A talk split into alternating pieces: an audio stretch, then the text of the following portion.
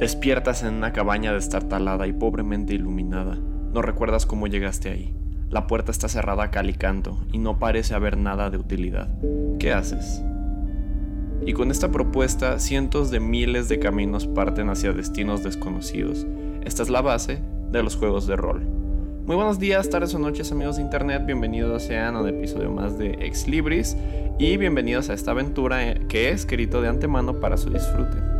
Si me acompañan, yo seré su maestro del calabozo y les hablaré de las maravillas de los juegos de rol. Pocas cosas en nuestra sociedad se consideran más nerd, más frikis, más ñoñas que los juegos de rol. Un grupo de señores adultos se sientan en torno a una mesa y fingen ser criaturas de cuentos de hadas mientras juegan con eso que no es socialmente aceptable usar desde los 10, la imaginación. En esencia, sí es eso. En práctica, bueno, ¿por qué no echamos un vistazo? Pasemos página y comencemos. Creo que es importante dar contexto para los que no sepan de qué rayos hablo. Podría considerarse como un juego de rol a cualquier experiencia interactiva que te hace vivir, bueno, experiencias desde otra perspectiva. Básicamente te deja ser alguien más. Y a partir de ahí hay muchas cosas que podrían considerarse como juegos de rol desde los más tradicionales juegos de imaginación como Calabozos y Dragones, hasta videojuegos como Pokémon, Fallout, Final Fantasy, etc. Incluso el teatro, de cierta forma, es un juego de rol para los actores, interactivo y formulaico, pero depende mucho de qué clase de teatro sea. A lo que voy es, si cambias de piel o de perspectiva, es un juego de rol en esencia.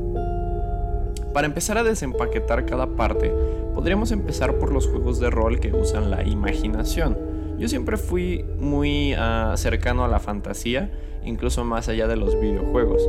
Incontables veces formulé mundos y situaciones ficticias con mi hermano donde él era el héroe que salvaba al mundo y yo era prácticamente todo lo demás. Desde el personaje menos importante hasta el ente creador que hilaba cada hebra para la historia del aventurero.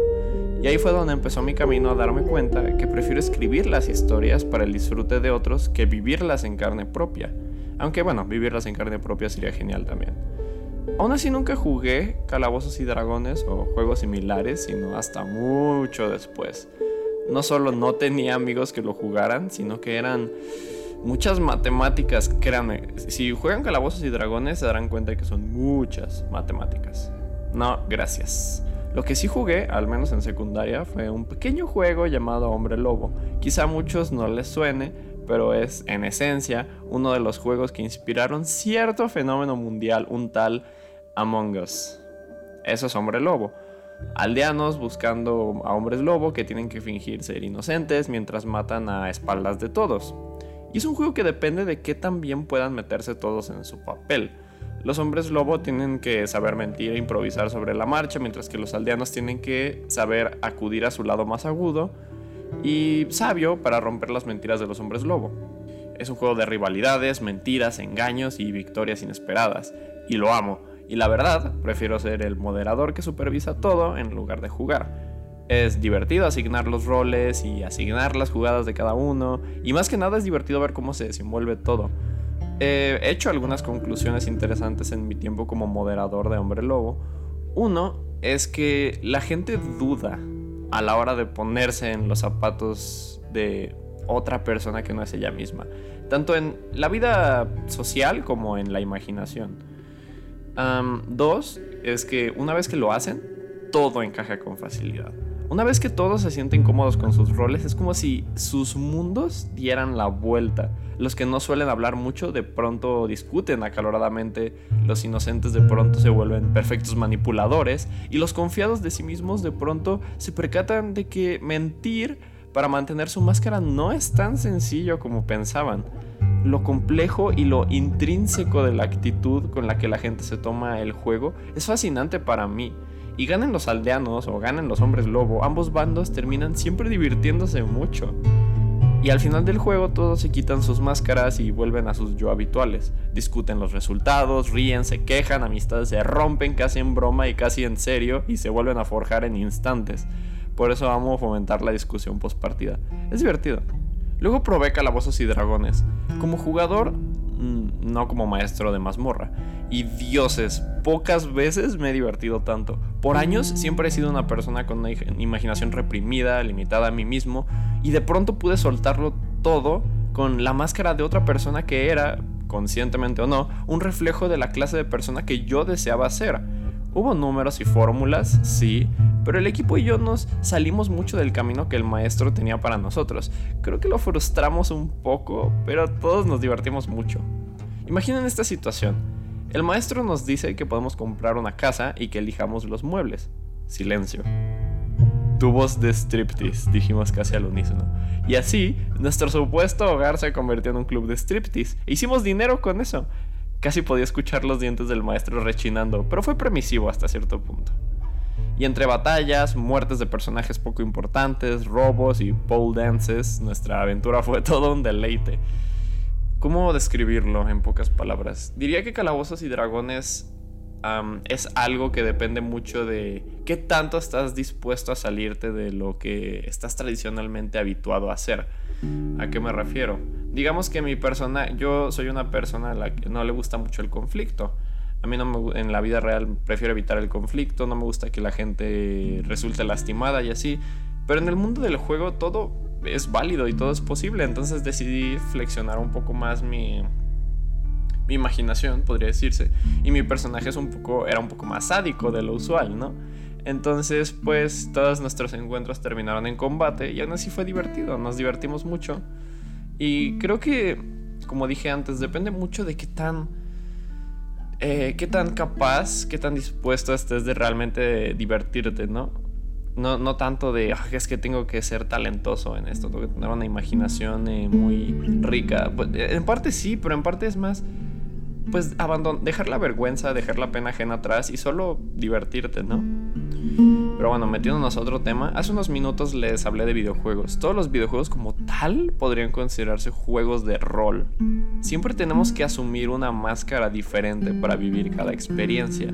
Pero hay juegos muy específicos en su fórmula y estilo que realmente pueden considerarse juegos de rol en como RPG. Este es el concepto del RPG, Role Playing Game. En los videojuegos esto es lo que se le conoce como RPG. Eh, está Pokémon, donde puedes elegir al nombre de tu personaje, puedes elegir a tu equipo de criaturas y ponerles los apodos que quieras. En Persona, puedes elegir qué habilidades mejorar y con qué personajes tener un romance. En Fallout puedes matar a quien se te antoje, sea parte de la historia o no. Puedes hacer amigos y enemigos en un páramo post-apocalíptico y elegir el camino que tú quieras para tu personaje. Bueno, depende de cuál Fallout estemos hablando. En Fallout 4 eso no es tan prevalente, pero igual es un buen juego a pesar de lo que, la gente diga. A eso me refiero con meter la, la huella del jugador en el mundo del juego. Pero hay un juego en específico, uno que jugué hace poco, que es de hecho la razón por la que decidí hacer este episodio. Este videojuego se llama Inscription.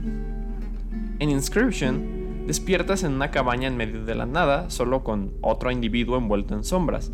Este individuo te obliga, bajo amenaza de tortura y muerte, a jugar su juego de mesa con él, Mood. y es un juego honestamente muy divertido. Una extraña combinación entre un juego de cartas como Yu-Gi-Oh! y un juego de rol como Calabozos y Dragones. En un momento estás usando tu caravana de criaturas del bosque para defenderte de los peligros que acechan. En otro estás intercambiando pieles con un misterioso trampero. O estás alrededor de una hoguera con un montón de supervivientes hambrientos que quieren comerse a tus criaturas todo en la misma mesa, con las mismas cartas y las mismas figuras. Es tan simple pero tan ingenioso y adictivo y la atmósfera de la cabaña, junto con las pequeñas figuritas de madera en miniatura que yo deseo, y los mapas eh, son el sueño húmedo de todo maestro de calabozo. Y vaya si lo digo por experiencia. Está de sobra decir que yo jugaría Inscription incluso si no estuviera amenazado de muerte. Pero es otro tema. Quería hablar de Inscription por la ingeniosa forma en la que combina los formatos de videojuego y juego de rol tradicional. Es bastante adictivo y les recomiendo que lo chequen. Y, no, no me patrocina. Ojalá. Y bueno, para cerrar este pequeño y disperso tema me gustaría dar una conclusión.